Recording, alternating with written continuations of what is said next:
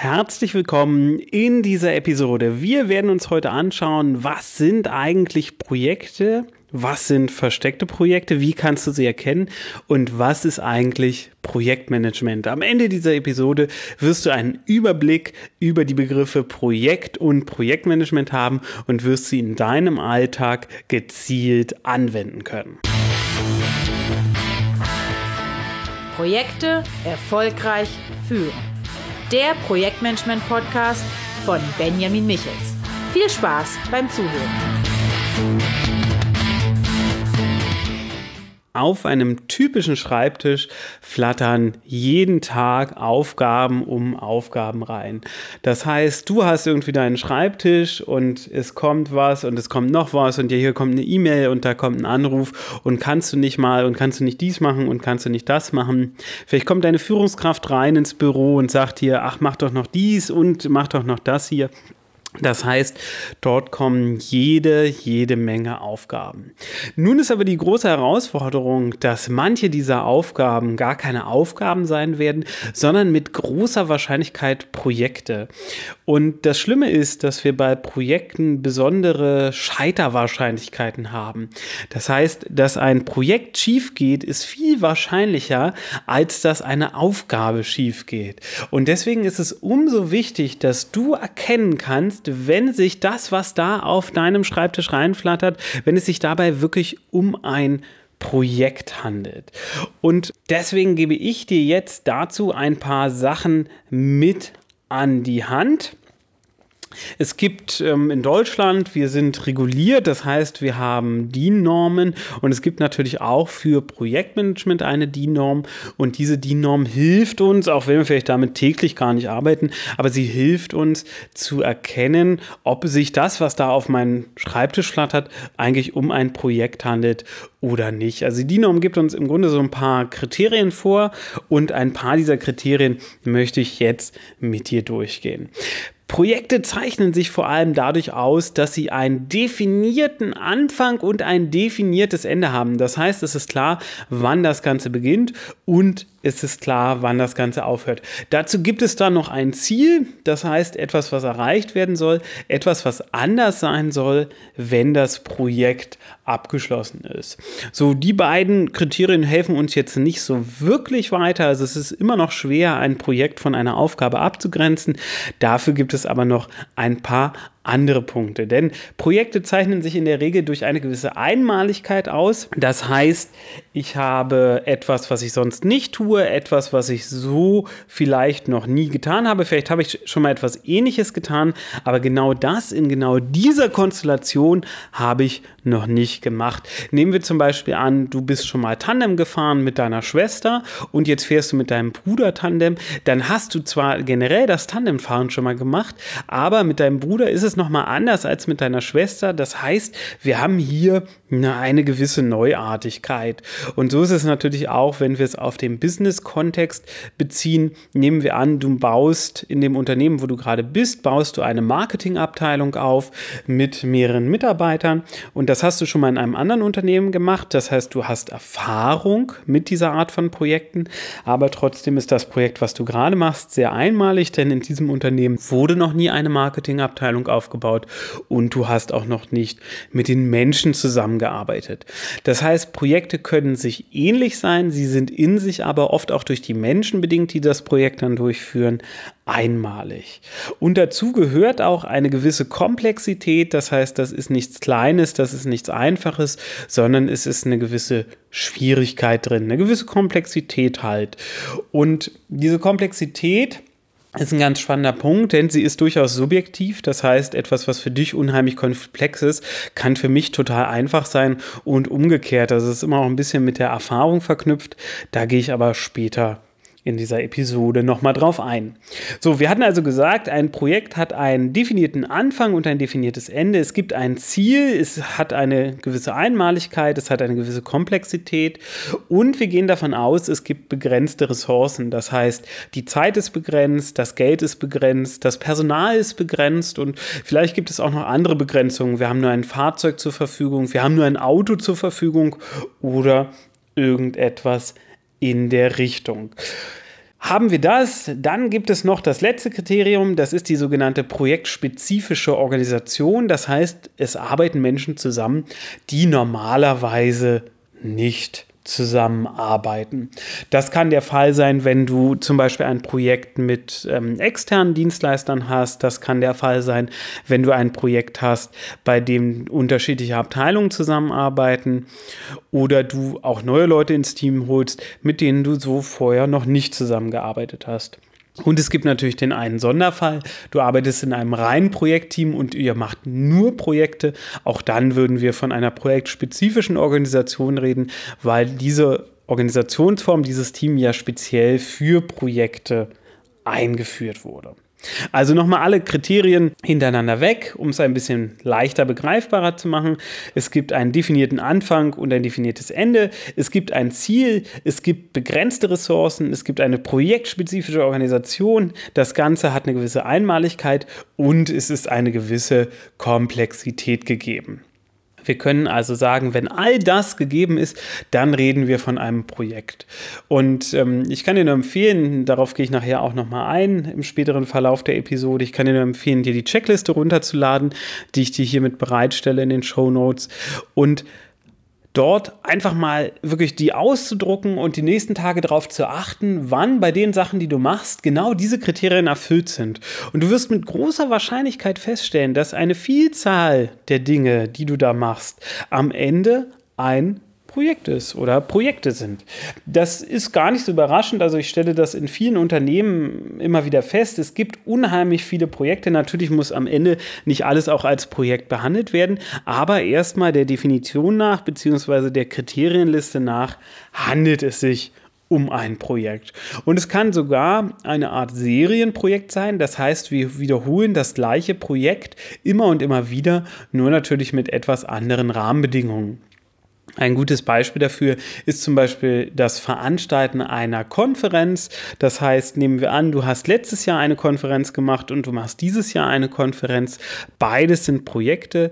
Beide bringen eine gewisse Einmaligkeit mit und trotzdem sind sie sich relativ ähnlich. Das ist dann im Endeffekt eine Art Serienprojekt. Das heißt, du machst, hast es schon mal gemacht und du wiederholst es, aber in sich ist es immer noch einmalig. Es ist ein anderes Jahr, es ist vielleicht ein anderer Location-Ort, es sind andere Teilnehmer, es sind andere Speaker.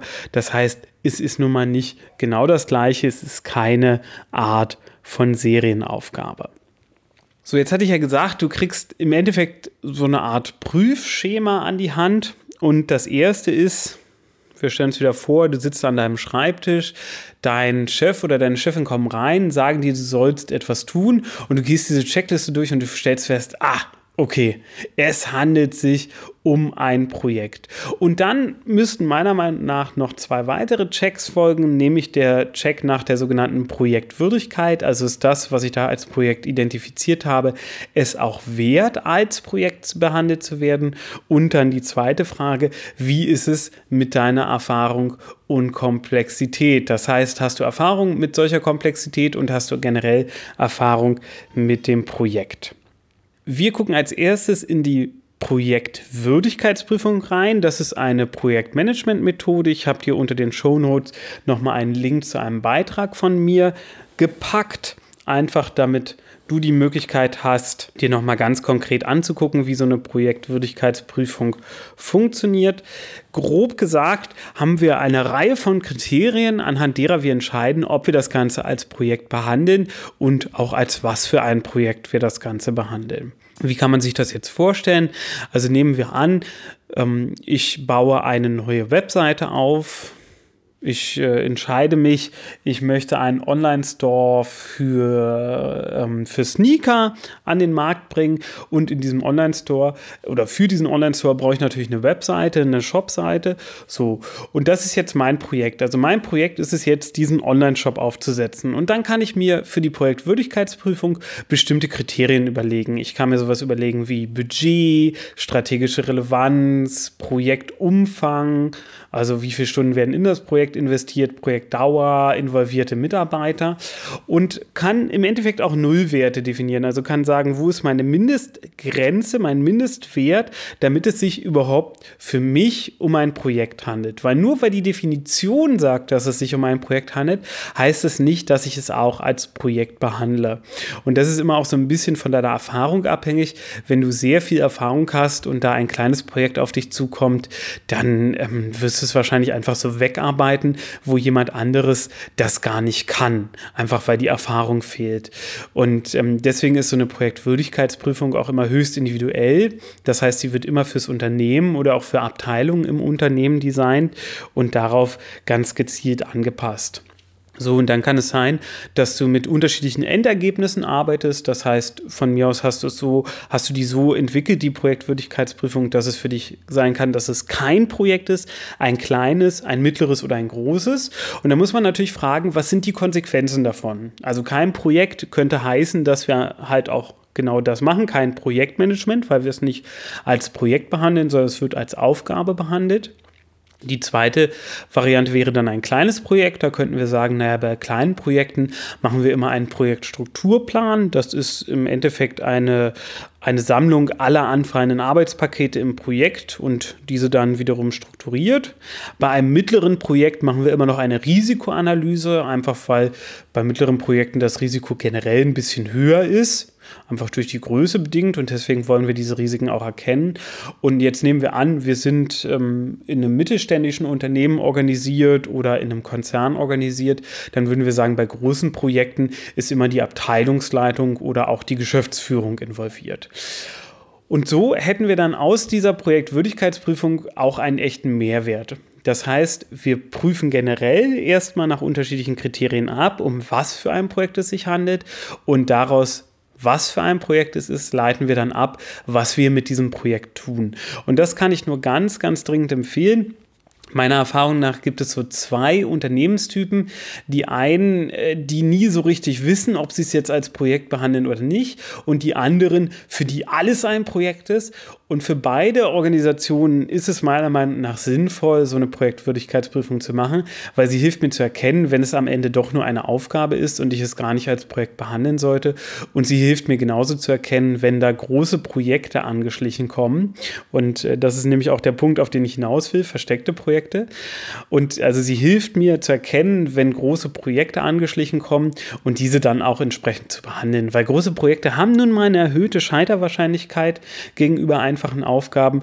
Und dann ist es umso wichtiger, dass ich meine Projektmanagement-Methoden und Vorgehensweise einsetze, damit die Projekte gerade nicht scheitern. So, jetzt hatte ich gesagt, versteckte Projekte. Das heißt, wir haben es immer mal wieder, dass sich Projekte als Aufgaben tarnen. Und da sind auch meiner Meinung nach erfahrene Projektmanager nicht vorgefeit. Also ich bin es jedenfalls nicht. Das heißt, mir passiert das regelmäßig, dass ich irgendeine Aufgabe durchgehen lasse und erst beim Bearbeiten der Leute merke, uh, das ist doch ganz schön komplex. Das ist eigentlich eher, eher ein Projekt. Was ich für mich generell angewöhnt habe, immer wenn ich mit externen zusammenarbeite, erstelle einen Projektstrukturplan. Das mache ich eigentlich immer. Das ist für mich so ein Grundkriterium, damit es mir da zumindest nicht durch die Finger gleitet. Aber das mache ich natürlich nicht für jede Aufgabe, die da irgendwie auf mich zukommt. Und manchmal gleiten Dinge auch einfach durch und ich erkenne nicht, dass sie eine gewisse Komplexität mitbringen und dadurch eigentlich in die Kategorie Projekt fallen. Um ein Beispiel zu sagen, ich hatte eine Mitarbeiterin von mir gebeten, ähm, Akquise-E-Mails zu verschicken in einem relativ festen Rahmen. Und am Ende sind die falschen E-Mails zur falschen Zeit an die falschen Personen mit den falschen Anhängen verschickt worden. Also es ist wirklich alles schief gegangen, was schief gehen konnte. Und äh, in der Fehleranalyse habe ich mich dann natürlich gefragt als Führungskraft, was habe ich falsch gemacht, wie konnte es dazu kommen? Und habe dann ganz schnell festgestellt, okay, das ist ein Projekt und ich selbst habe es aber nicht als Projekt erkannt. Das heißt, wir haben dem gar keine Struktur gegeben, das Briefing war nicht ausreichend genug und es gab gar keine Risikoanalyse, in der man diese Risiken hätte sehen können und sie dann natürlich auch hätte durch Maßnahmen verhindern können. Und das ist der Grund, warum es so wichtig ist zu erkennen, dass da ein Projekt auf deinem Schreibtisch ist und warum es so wichtig ist, dann auch eine Projektwürdigkeitsprüfung anzuwenden.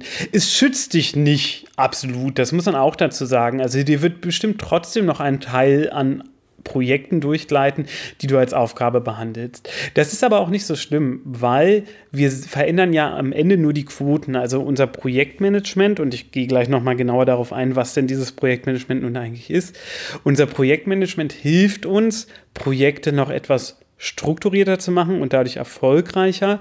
Und ähm, der Einsatz von zum Beispiel dieser Checkliste für Projekte oder auch einer Projektwürdigkeitsprüfung hilft uns einfach mehr zu erkennen, wenn wir Projekte haben und dann gleiten uns nicht mehr 100 Prozent durch, sondern nur noch 80 Prozent. Und das ist nun mal eine essentielle Verbesserung. Und ich glaube, die 100 Prozent ähm, Erfolgsquote oder Erkennensquote, die gibt es am Ende, Ende auch gar nicht. Jedenfalls nicht ohne eine Überbürokratie. So, jetzt hatte ich grundsätzlich gesagt, wir haben erst einmal die generelle Definition von einem Projekt, dann haben wir eine Projektwürdigkeitsprüfung gemacht und jetzt müssen wir uns eine Rollenfrage stellen, nämlich ich, beziehungsweise auch du musst dich fragen, bin ich der Richtige für dieses Projekt? Und das kann man meiner Meinung nach über zwei Punkte tun, nämlich Erfahrung und Komplexität. Die erste Frage muss immer sein, über wie viel Erfahrung verfüge ich bei solch einer Art von Projekten? Also nehmen wir zum Beispiel den Aufbau eines Online-Shops. Ich habe schon einige Online-Shops in meinem Leben aufgebaut. Ich verfüge also über viel Erfahrung. Gleichzeitig bringen diese Projekte aber auch eine gewisse Komplexität mit und das ist der zweite Punkt, den ich abfragen muss. Wie hoch ist die Komplexität des Projektes? Und beide Punkte in Bezug zueinander definieren dann, was ich brauche. Nehmen wir also an, ich habe ein Projekt, bei dem ich über wenig Erfahrung verfüge, das aber nur eine geringe Komplexität hat. Die geringe Komplexität macht es mir relativ einfach, das Projekt zu erfassen. Die geringe Erfahrung heißt aber, dass ich eigentlich Unterstützung brauche. Ich müsste mir also eigentlich irgendeine Art von Mentor suchen, eine Person, die mir hilft, schnell in diese Art von Projekt reinzukommen. Jetzt stellen wir uns vor, die Erfahrung bleibt gering, aber die Komplexität steigt. Also ich habe ein Projekt mit höherer Komplexität. In dem Moment brauche ich nicht nur einen Mentor, sondern ich müsste eigentlich auch noch Projektmanagement-Methoden anwenden. Denn diese brauche ich, um Komplexität zu reduzieren. Das ist das, was ich mit Projektmanagement-Methoden eigentlich mache. Ich reduziere Komplexität, damit meine Projekte erfolgreicher werden. Also zum Beispiel ein Projektstrukturplan soll mir helfen, das Projekt zu überblicken und zu verstehen. Ein Projektablaufplan soll mir helfen, einen Zeitplan fürs Projekt zu entwickeln. Das sind alles Maßnahmen, um Komplexität zu reduzieren. Das heißt, wenn ich wenig Erfahrung habe und das Projekt eine hohe Komplexität mitbringt, brauche ich eine Art Tutor, Mentor und ich brauche gleichzeitig Projektmanagement-Methoden. Jetzt stellen wir uns vor, die Komplexität bleibt hoch, ich bringe aber viel Erfahrung mit. In dem Fall brauche ich natürlich keinen Mentor, aber ich brauche die Methoden aus dem Projektmanagement, einfach um die Komplexität noch weiter zu reduzieren. Und dann gibt es natürlich die Königsklasse der Projekte, das heißt, ich habe viel Erfahrung und eine geringe Komplexität. Das ist das, was für mich so nebenbei mitläuft. Und da muss man immer ganz deutlich sagen, Komplexität ist natürlich abhängig von Erfahrung.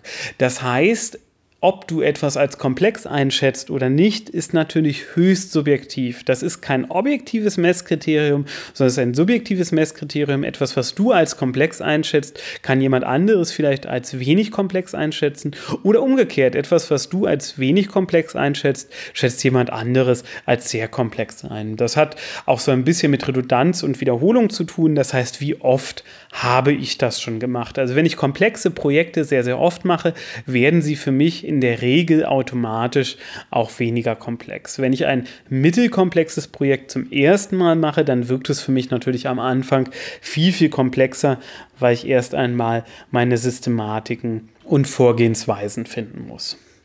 So, und das ist im Endeffekt der dritte große Schritt, den ich mache, zu erkennen, wie stehe ich zu dem Projekt, was brauche ich, damit ich das Projekt erfolgreich durchführen kann. Brauche ich einen Mentor, brauche ich Methoden oder brauche ich nichts von beiden. Software und Tools ist dann zum Beispiel etwas, was ich eher über viele Projekte hinweg dauerhaft benutze. Also nochmal zusammengefasst sei gesagt, du musst als erstes prüfen, ob das, was da kommt, überhaupt ein Projekt ist. Das heißt, du guckst, gibt es einen definierten Anfang, gibt es ein definiertes Ende, Gibt es Ziele? Gibt es begrenzte Ressourcen? Handelt es sich um eine projektspezifische Organisation? Ist eine Einmaligkeit gegeben? Ist eine Komplexität gegeben? Und wenn da überall Ja steht oder bei den meisten, dann gehen wir erstmal davon aus, es ist ein Projekt. Und dann machst du deine Projektwürdigkeitsprüfung und schaust, wie behandle ich es denn? Behandle ich es als kein Projekt, als kleines, als mittleres oder großes? Und wenn du das gemacht hast, dann überlegst du dir, okay, wie ist denn meine Erfahrung mit dieser Art von Projekten? Wie ist die Komplexität? Also für wie komplex halte ich das? Brauche ich Methoden? Wenn ja, welche Methoden brauche ich? Und äh, brauche ich vielleicht irgendwie einen Mentor? Wenn ja, wer ist denn die richtige Person? Die für mich als Mentor fungieren kann. Und wenn du diese drei Sachen machst, dann bist du richtig, richtig gut vorbereitet, denn dann steckst du schon mitten im Projektmanagement drin. Das heißt, du hast schon ein methodisches Vorgehen, um deine Projekte zu analysieren und umzusetzen. Und das ist am Ende auch Projektmanagement. Also wir haben mehrere Definitionen mit DIN und ISO, die das alles erklären, aber im Grunde genommen lässt es sich in einem Satz super sagen. Projektmanagement ist alles, was du machst, um deine Projekte Projekte zu steuern, wobei ich immer sagen würde, um deine Projekte erfolgreich zu steuern. Einfach weil es natürlich unser Ziel ist, wir wollen Projekte erfolgreich steuern. Wir wollen sie nicht einfach nur steuern, sondern wir wollen erfolgreich sein. Und das ist natürlich finde ich eine ganz, ganz wichtige Sache, weil am Ende werden wir als Projektmanager, als Projektleiter und auch als Geschäftsführer über den Erfolg unserer Projekte gemessen. Das heißt, je erfolgreicher wir mit unseren Projekten sind, desto besser stehen wir in der Regel auch da. Und deswegen ist es so wichtig, ein Verständnis für Projekte zu haben und ähm, auch für Projektmanagement-Methoden und der erste Schritt ist immer zu erkennen, handelt es sich um ein Projekt, behandeln wir es als Projekt? Und wie komplex finde ich das? Und wie viel Erfahrung bringe ich mit. Also wenn du diese drei Schritte machst, dann hast du vielen anderen wirklich was voraus und bist schon ganz, ganz weit mit dabei. Und damit dir das leichter fällt, habe ich dir, wie gesagt, eine Checkliste erarbeitet, eine Checkliste zum Erkennen von Projekten. Und diese Checkliste wird dir helfen, dass dir nicht mehr so viel durch die Finger gleitet, sondern du Projekte wirklich als Projekte erkennst. So, wenn dir das gefallen hat, dann lass mir gerne einen Kommentar da, abonniere mich auf iTunes oder schreib mir auch Themenwünsche für die nächsten Podcasts. Im nächsten Teil wird es ganz konkret um Risikointuition gehen. Das heißt, du siehst es kommen, tust aber nichts dagegen. Und wie kannst du das zukünftig vermeiden? Warum passiert das? Und wieso ist die Intuition die stärkste Waffe, die du gegen das Scheitern von Projekten haben kannst? Also, ich freue mich, wenn du bei der nächsten Episode wieder dabei bist. Schalt ein und wir hören uns beim nächsten Mal. Bis dann. Tschüss.